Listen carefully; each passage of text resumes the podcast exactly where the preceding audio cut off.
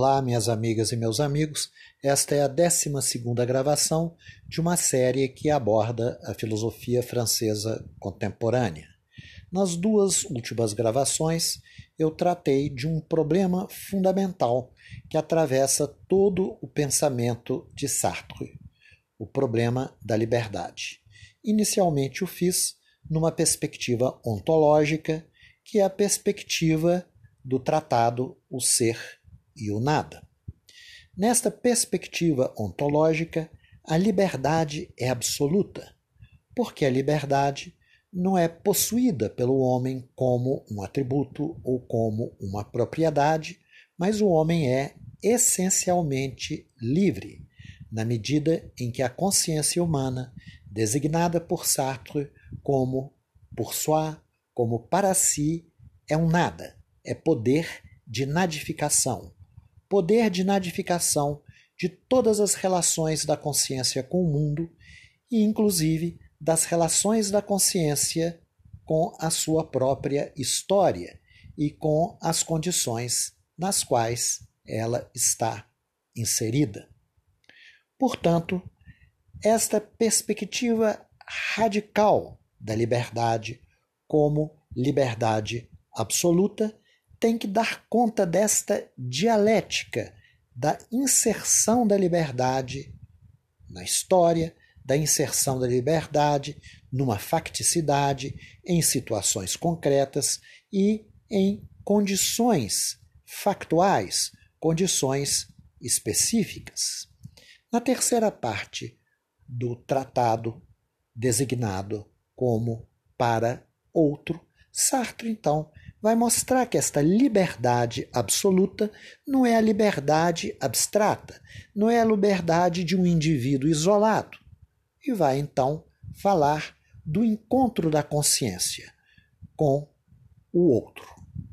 Tomei duas experiências referenciais desta terceira parte da obra sartriana, O Ser e o Nada, que são a experiência da vergonha e a experiência amorosa. A experiência da vergonha é aquela na qual esta consciência pré-reflexiva e livre ela é congelada, fixada, coisificada pelo olhar do outro. Portanto, o encontro com o outro aparece como a transformação da consciência num eu objetivado, num eu coisificado, ou seja, o um encontro com o outro como perda da liberdade na vergonha, na experiência da vergonha. E na relação amorosa? A relação amorosa aparece frequentemente sob o ideal de uma fusão das consciências, o ideal de um encontro.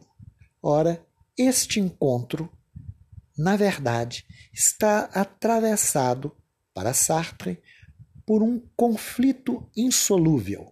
Este encontro de duas liberdades é, na verdade, o conflito entre uma liberdade que quer possuir, subjugar, objetivar a outra liberdade.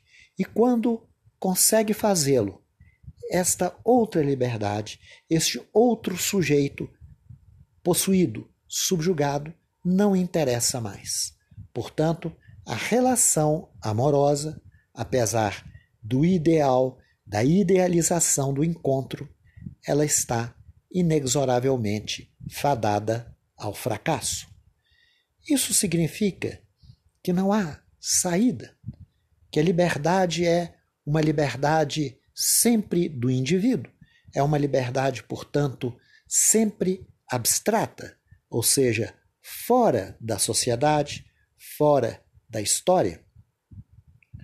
Sartre tenta mostrar, através da psicanálise existencial, que as coisas não ocorrem assim. Por que psicanálise existencial? Psicanálise porque é uma análise das condições, dessas condições nas quais a liberdade se encontra. E existencial, porque apesar dessas condições, há sempre a possibilidade de se apropriar dessas condições, deslocá-las, projetá-las no futuro e transformá-las numa realização da liberdade no tempo. Para ilustrar isso, eu tomei uma obra de Sartre, que na verdade é a última das suas obras, uma obra tardia que pressupõe uma série de elementos que ainda não estão desenvolvidos em O Ser e o Nada, que é o seu grande ensaio sobre Flaubert. Ou seja, tentei mostrar como Flaubert, sendo um é, indivíduo de uma determinada família, filho de um médico, de um pai a quem era submetido e de uma mãe em relação à qual ele tinha grande ressentimento. E Flaubert, tendo vivido na França do Segundo Império, ele transfigurou essas condições familiares, essas relações familiares básicas e essas condições econômicas e sociais, e essa transfiguração se realiza na sua obra literária. Eu dizia no final da gravação que a histeria de Flaubert torna-se a obra de Flaubert, torna-se Madame Bovary, esta que vai ser a realização de sua liberdade. Mas nós poderíamos dizer: será que esta saída não continuaria a ser uma saída individualista? Ora, o encontro com o outro, de um ponto de vista ético, supõe uma dimensão, uma instância reguladora de alteridade. Somente o outro seria capaz, o outro com maiúscula, seria capaz de regular eticamente as relações do eu com outrem. Ora, na peça Wicklow, traduzida como Entre Quatro Paredes, tem a frase célebre que eu já mencionei numa gravação anterior: Pas besoin de grille, l'enfer, c'est les autres. Não há necessidade de grelha, de fogo, de torturas, porque o inferno são os outros. Ora, que outros são esses? Sartre coloca outro aí com letra maiúscula. O outro infernal é o outro fetichizado, o outro engrandecido, o outro coisificado, o outro absolutizado. Este outro é o outro infernal. Ora, e quem é este outro com letra maiúscula infernal? Nós poderíamos dizer que L'enfer, c'est Dieu. O inferno é Deus, porque Deus é este grande outro coisificado, fetichizado, absolutizado. Mas este ateísmo rigoroso de Sartre não colocaria um problema na ordem ética? Isso significaria dizer que sem religião não haveria ética? Certamente não. Toda obra de Kant é mostrar a autonomia da ética em relação à religião. Mas vamos ler, eu vou ler aqui o final de O Ser e o Nada, o final desta quarta parte, da última parte do Ser e o Nada, que é uma passagem é, singularmente célebre de Sartre nesse final da sua obra. Cada realidade humana é ao mesmo tempo projeto direto de metamorfosear seu próprio para si em em si para si e projeto de apropriação do mundo como totalidade de ser em si, sob as espécies de uma qualidade fundamental. Toda realidade humana é uma paixão, já que projeta perder-se para fundamentar o ser e, ao mesmo tempo, constituir o em si que escape à contingência, sendo fundamento de si mesmo. Wens causa sui, que as religiões chamam Deus. Eu interrompo aqui a citação para dizer que esse em si, para si, é exatamente o outro fetichizado, esse outro absoluto. Ora, continua Sartre, assim, a paixão do homem é inversa à de Cristo, pois o homem se perde enquanto homem para que Deus nasça. Mas a ideia de Deus é contraditória e nos perdemos em vão. O homem é uma paixão inútil.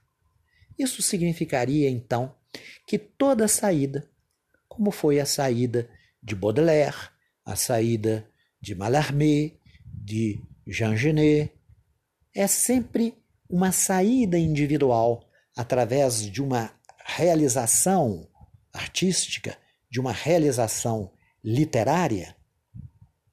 Se assim for, não há saída histórica, não há saída social para o homem. Há sempre uma saída individual através, digamos assim, da dialética entre essa liberdade absoluta e as situações nas quais esta liberdade se insere. Ora, no final, eu acabei de ler o final da quarta parte, mas no final da conclusão da obra, Sartre vai dizer que ele tem a expectativa de construir uma ética. Ele diz: a liberdade, ao tornar-se a si mesma como fim, escapará a toda situação? Ou, pelo contrário, permanecerá situada? Ou irá situar-se tanto mais precisamente e tanto mais individualmente, quanto mais vier a se projetar na angústia? Enquanto liberdade em condição, e quanto mais vier a reivindicar em maior grau sua responsabilidade, a título de existente pela qual o mundo advém ao ser? E esta é a passagem importante que é a última frase do tratado. Todas essas questões que nos remetem à reflexão pura e não cúmplice só podem encontrar sua resposta no terreno da moral. A elas dedicaremos uma próxima obra. Ora, portanto, o risco, o desafio colocado para o pensamento da liberdade ontológica, da liberdade como absoluta, é o desafio de construir uma ética e não pensar que a liberdade, não sendo uma liberdade de um indivíduo isolado, mas situado, ela pode se realizar, mas realizar numa obra. Ora, mas isso seria uma saída para a humanidade em seu conjunto? Esta paixão inútil de que fala Sartre não desenharia no horizonte o niilismo? E esta suspeita recaiu sobre a obra de Sartre e Sartre tentou respondê-la naquela conferência que foi convertida num ensaio que é o mais divulgado e conhecido de Sartre, que é o existencialismo é um humanismo. Portanto, o existencialismo não é um niilismo e esta paixão inútil do homem, longe de ser a inutilidade da vida humana, é ao contrário, a possibilidade de realização humana da vida humana após a morte de Deus. Mas essa resposta que Sartre dá no existencialismo e humanismo, tentando mostrar que a escolha, portanto, o ato de liberdade por excelência, que é a escolha, tem uma implicação para toda a humanidade, pois se eu sou absolutamente livre, eu também sou absolutamente responsável, mas esta escolha, esta responsabilidade que advém da liberdade absoluta não é tão fácil assim de ser expressa de um ponto de vista teórico, de um ponto de vista conceitual. Na verdade, Sartre, poucos anos depois da publicação de uh, O Ser e o Nada, ele tenta escrever aquela moral que ele havia prometido na última frase do seu tratado. Ora, ele vai escrever um manuscrito de cerca de 600 páginas, chamado Cadernos para uma Moral, que ele não publicou, que só foi publicado postumamente. E ele pensa então numa moral como generosidade, uma moral como engajamento. Na mesma é, obra, ou melhor, na mesma época em que ele está escrevendo esses cadernos que ficou em manuscrito, ele é, também escreveu um ensaio, publicado em Situações 2, sobre literatura, em que ele coloca a moral do engajamento. Mas o que deve regular o engajamento? O escritor se engaja. Flaubert vai, por exemplo, escrever uma obra que é exatamente o oposto deste compromisso de engajamento proposto por Sartre. Flaubert escreve uma obra que é, na verdade, um monumento à arte pela arte, ao estilo, e não uma obra engajada.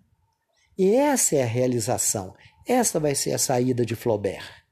Como é que nós podemos indicar em qual direção deve-se dar a responsabilidade, a generosidade e o engajamento. Essa que é a dificuldade teórica de construir uma ética a partir da perspectiva ontológica da liberdade absoluta. Sartre, ele vai lidar com esse problema o tempo todo e vai reconhecer o imenso desafio representado pela ética. Porque a ética é sempre, pressupõe uma realização social, pressupõe uma realização histórica.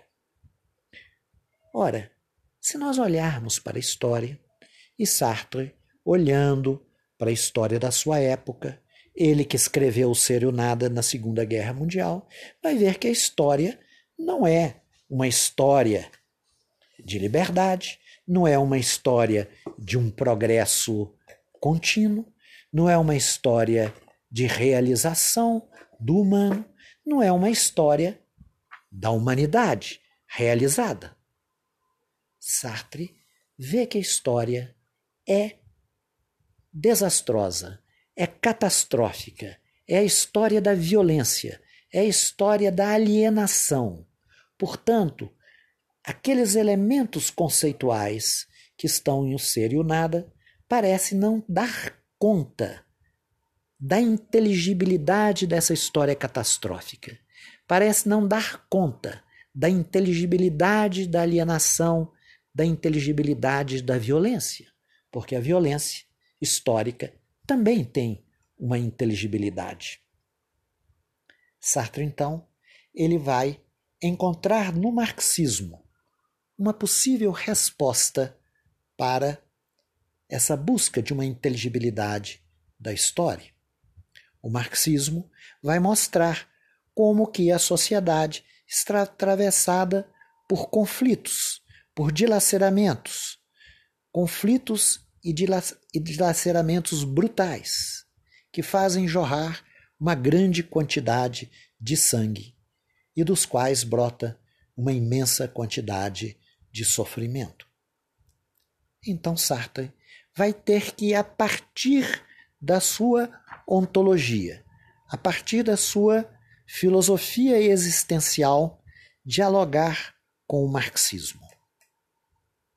Nós não vamos entrar aqui nesse diálogo de Sartre com o marxismo. Ele vai na década de 50, inicialmente se aproximar, como já foi dito, do comunismo, do Partido Comunista Francês. No final da década de 50, ele rompe com a União Soviética, rompe com o comunismo efetivamente existente, rompe com o Partido Comunista Francês. E é nessa época pós-ruptura que ele vai reler, vai interpretar o marxismo. À luz dessa pergunta muito simples: se o marxismo nos fornece algumas das interpretações, das compreensões mais fecundas para nós entendermos a história, inclusive nos seus conflitos, na sua violência? Por que, que o marxismo redundou numa nova e terrível tirania? É essa questão é bastante simples que vai exigir de Sartre repensar o marxismo. O que ele fará num artigo inicialmente publicado em 1956, mas depois reformulado em 1957 e incluído na sua obra como primeira parte. Não a primeira parte do sentido formal, mas como uma espécie de grande introdução à, à sua obra de 1960, Crítica da Razão Dialética.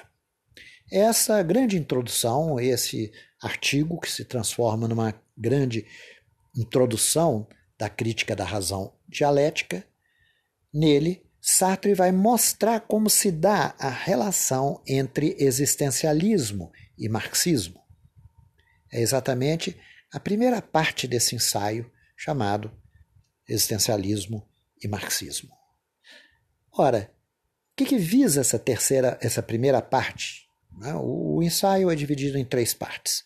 A primeira é existencialismo e marxismo, a segunda é o problema da, das mediações e a terceira parte é o método progressivo regressivo. Não vou poder abordar aqui né, este ensaio muito importante de Sartre, mas apenas dizer que Sartre ele vai tentar mostrar que o problema no marxismo é que o marxismo torna-se dogmático. E por que, que o marxismo torna-se dogmático? Ele torna-se dogmático porque ele é naturalizado. Ou seja, da mesma forma que a psicanálise freudiana tornou-se naturalizada, ou seja, tornou-se biologizada na concepção de Sartre, sobretudo naquela sua concepção inicial em O Ser e o Nada, o marxismo tornou-se também naturalizado. Nós poderíamos dizer que tanto a psicanálise freudiana quanto o marxismo se deixaram é, seduzir pela força explicativa das ciências da natureza. Eu não vou voltar a falar sobre a psicanálise, embora é, isto seja crucial para nós entendermos por que, que a rejeição de Sartre à psicanálise vai ser um elemento fundamental para a sua própria rejeição quando surgir o segundo período do pensamento francês, quando então ascende, digamos assim, ao palco do debate intelectual na França o estruturalismo, em que a psicanálise vai ser um elemento fundamental. Sartre, em relação à psicanálise, nós já vimos na gravação passada, ele faz uma série de demarcações negativas, mas ele não oculta que, na verdade, ele é, nunca gostou da psicanálise, no sentido em que ele diz é, literalmente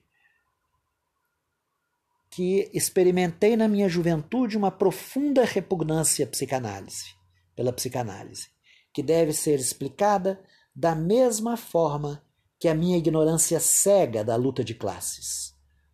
Porque era um pequeno burguês é que eu recusava a luta de classes. Poderia dizer-se que era pelo fato de ser francês que recusava Freud.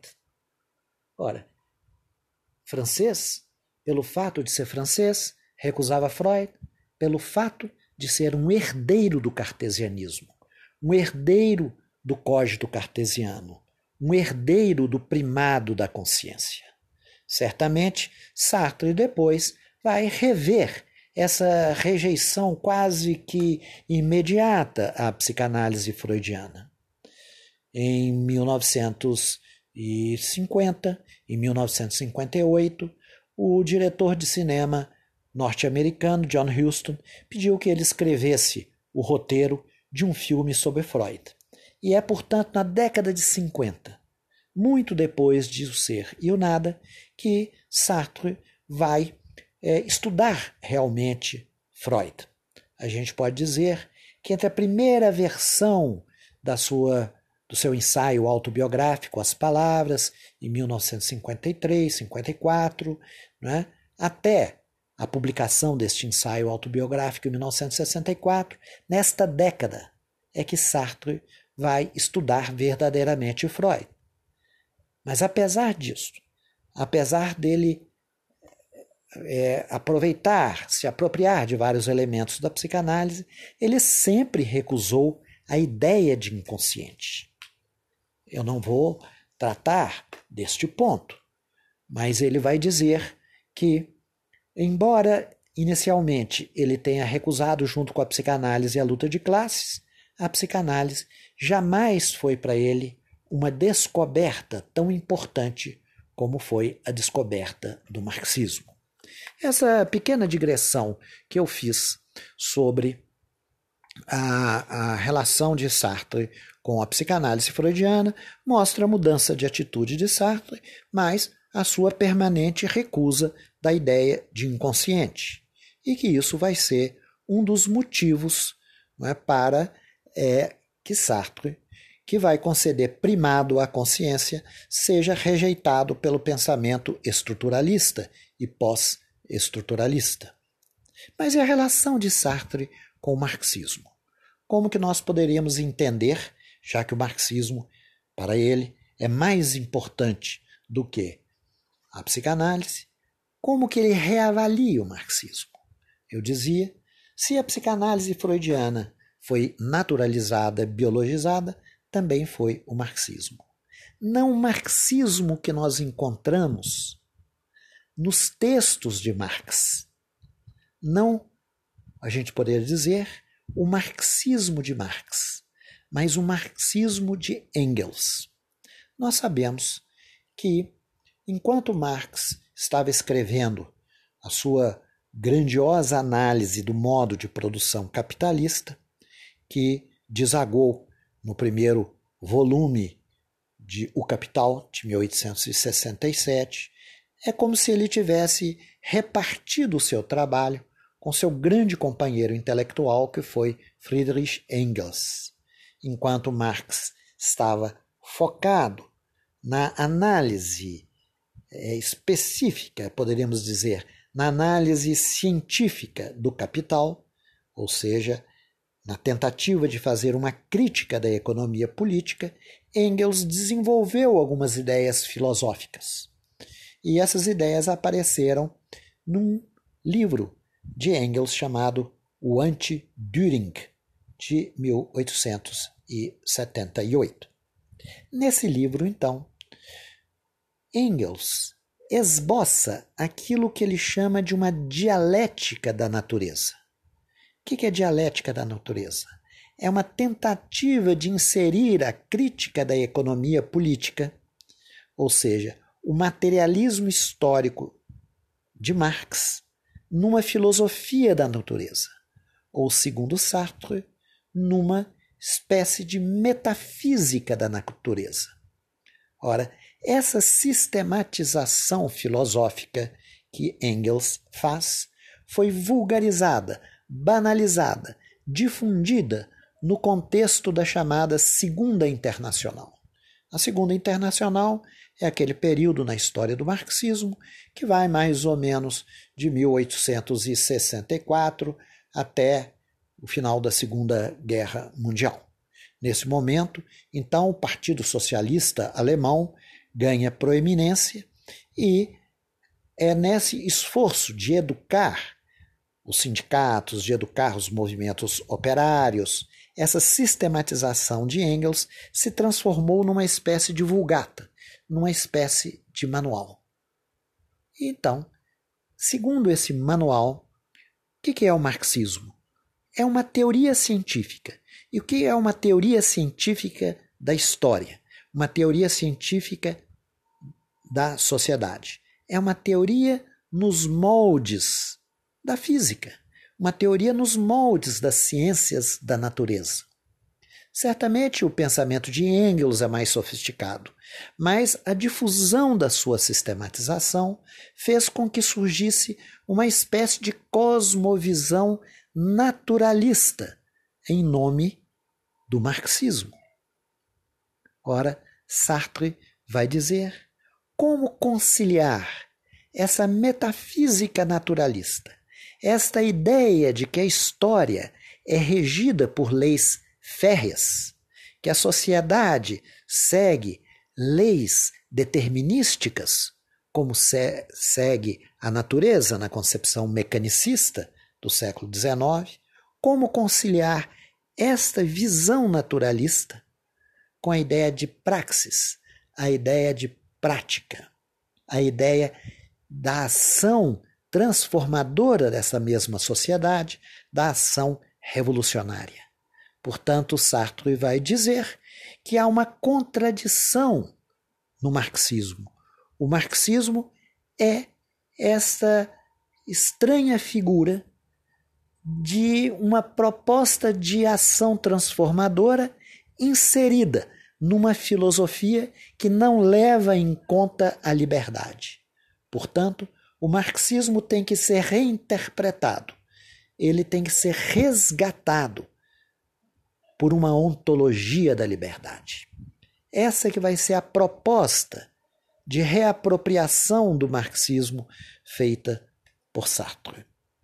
E esta reapropriação do marxismo que Sartre vai tentar realizar na crítica da razão dialética é, antes de tudo, um empreendimento crítico no sentido kantiano.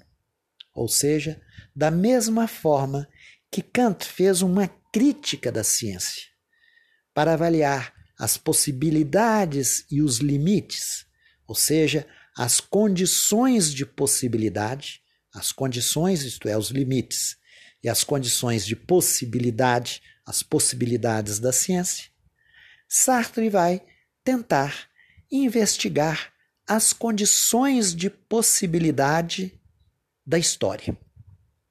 Ora, as condições de possibilidade da história têm que abordar, antes de tudo, essa factualidade em, na qual a história é, na verdade, a história do conflito, da violência, da opressão e da alienação. Então, nós vemos em certas passagens da crítica da razão dialética algo que parece o oposto da liberdade absoluta. Olha só esse, essa pequena é, citação que se encontra é, na primeira parte da crítica da razão dialética. Os homens são todos escravos, já que a sua experiência vital se desenvolve no campo prático inerte e na exata medida em que este campo está originariamente condicionado pela escassez. Ou seja, a liberdade só pode se realizar num contexto que é o contexto dessa factualidade, que é a escassez, aquilo que Sartre chama de rareté.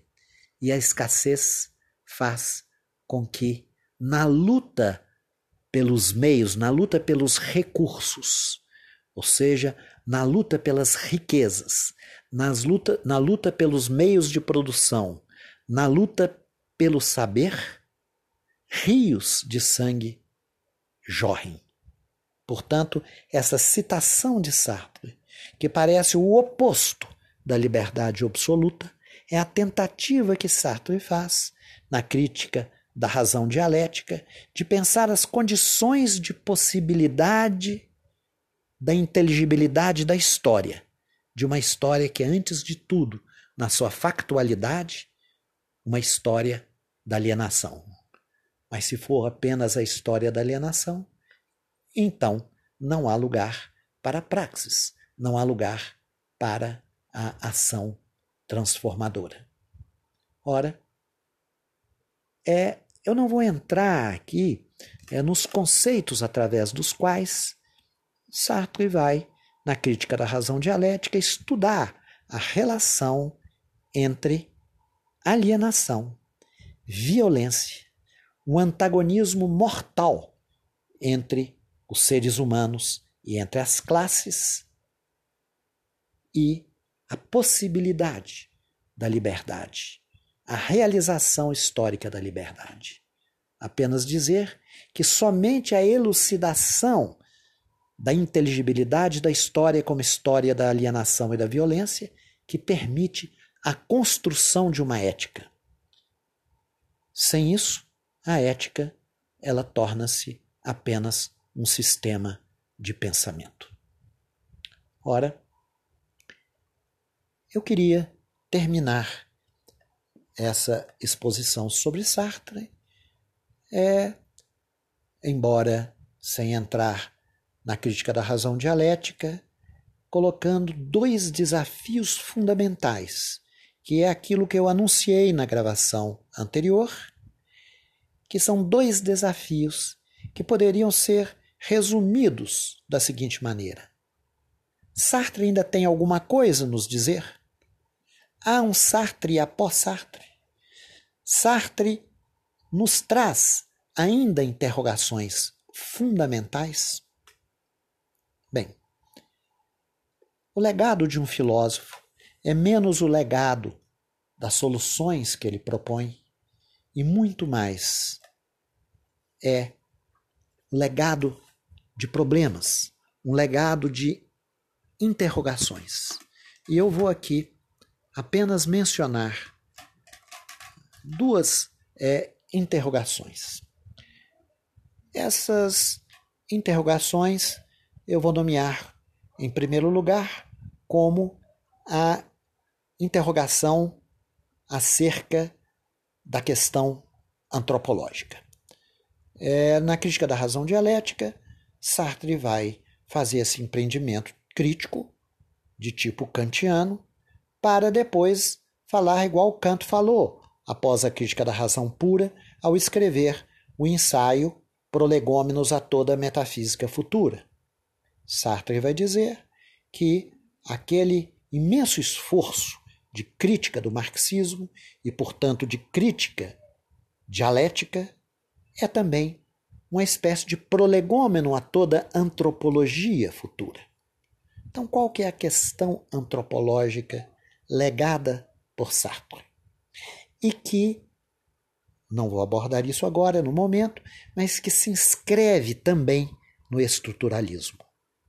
Ora, como que nós podemos pensar as ciências do homem? Se o estruturalismo ele é uma corrente de pensamento sobre a qual falarei muito brevemente posteriormente, é uma corrente de pensamento embasada nas ciências humanas, que toma como referência a linguística de Saussure, de Jacobson. Se o estruturalismo toma como referência a antropologia estrutural de Lévi-Strauss e a psicanálise de Lacan, portanto, se o estruturalismo vai ter como referência as ciências humanas, como que é possível pensar as ciências humanas?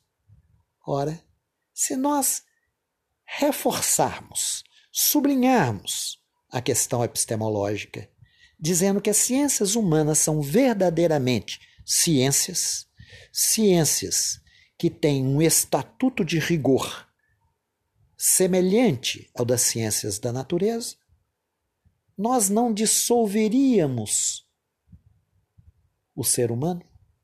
Essas ciências humanas não acabariam se transformando em ciências biológicas? O estruturalismo, ou, por exemplo, em Levi-Strauss, a antropologia estrutural vai ser um grande esforço para uma resposta negativa, ou seja, para dizer que é preciso tomar como objeto dessas ciências o humano, o humano na sua irredutibilidade, não o humano biologizado, naturalizado. O objeto das ciências humanas é o humano. E, no entanto, este humano ele não pode ser pensado como Sartre pensou que o humano é irredutível exatamente porque o humano é a consciência, é o pour soi, é a liberdade. Portanto, o que Sartre ele diz que ele está fazendo uma espécie de prolegômeno a toda antropologia futura, ele está dizendo que toda antropologia futura tem que pensar a irredutibilidade do homem como liberdade. Ora, o estruturalismo vai ter que pensar de outra maneira a irredutibilidade do homem. E, portanto, o estruturalismo herda esta questão sartoriana.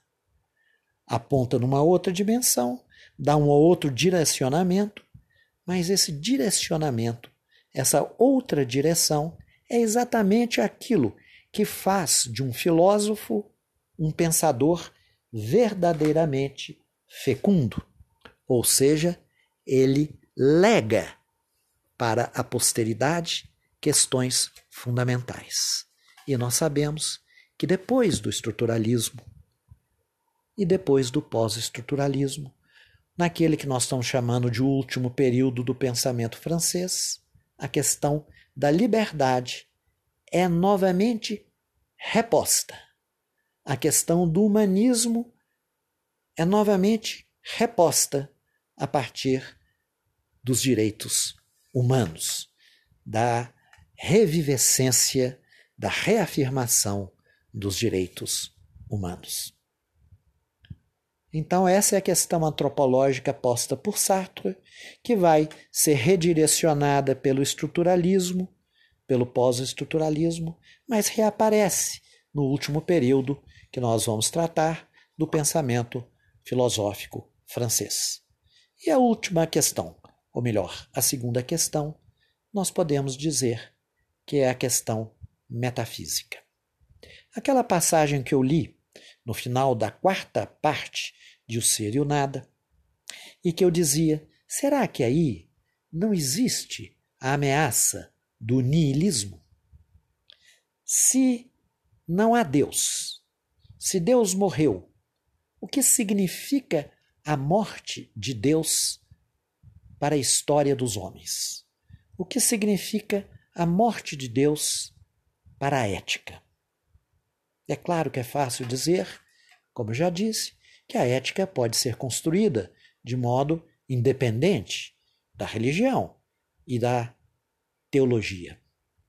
Mas não é tão fácil afastar essa suspeita do niilismo que Sartre tenta fazer no restante da sua obra. O que, que significa o humanismo? O que, que significa o humanismo libertário? Até onde que o humanismo é a plena realização da potencialidade, da força antropocêntrica do humano. Eu vou aqui fazer a seguinte referência. Este problema que eu ainda vou é, tratar, que é a questão da metafísica, que é a suspeita do niilismo.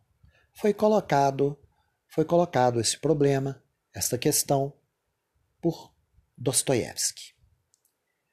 É, nos seus romances é, metafísicos, Dostoiévski enfrenta o perigo do que nós poderíamos chamar a modernização perversa, ou seja, a realização antropocêntrica, a plena realização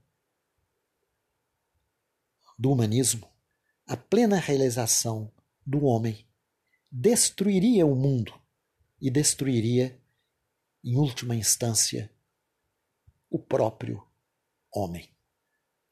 Aqui nós temos uma questão instigante e que é atualíssima, porque é, a questão de um homem voltado para si mesmo, fechado, enclausurado no seu antropocentrismo e que, para a sua realização, para a criação das condições materiais do seu pleno desenvolvimento e plena emancipação, destrói a natureza. E destruindo a natureza, destrói a si mesmo. Então, num dos romances metafísicos de Dostoiévski, é, Os Demônios, de 1871, tem um personagem, o engenheiro Alexei Kirillov, que é, investiga as razões pelas quais os homens não ousam se matar e conclui que o obstáculo é o medo da morte. E este medo da morte os leva a inventar Deus, o usurpador de sua vontade livre. Sartre conhecia Dostoiévski. Então, diz Kirillov, se não existe Deus, então eu sou Deus.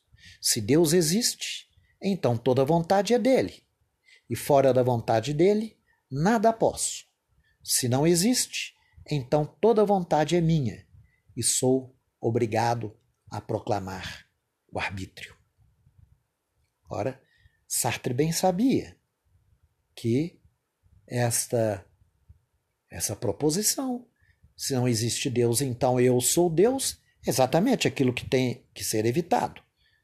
Na verdade, Deus é o inferno. Essa ideia de Deus é o inferno. A liberdade humana é exatamente não ser como Deus. Mas apesar disso, o homem não tem ainda que proclamar o seu arbítrio? Como que o homem vai estabelecer, digamos, um metacritério para arbitrar a realização da liberdade.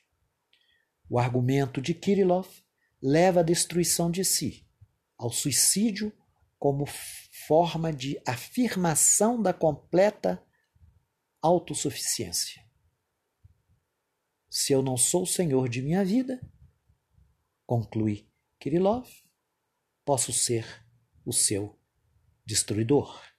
E um outro personagem do romance Stavrogin, ele vai realizar, vamos dizer assim, ele vai afirmar a sua autossuficiência, a sua plena liberdade, induzindo uma adolescente matriocha ao suicídio, depois de seduzi-la, abandoná-la e humilhá-la. Ora, esta é, é ideia é apresentada no grande romance de Dostoiévski, Os Irmãos Karamazov, com a seguinte proposição: Deus não existe, tudo é permitido. Ora, nós vivemos numa época em que nos é oferecido imaginariamente essa permissão de tudo. Nos é oferecido imaginariamente através da tecnologia e através de uma reprodução, de uma autorreprodução ilimitada do capital e da circulação do consumo.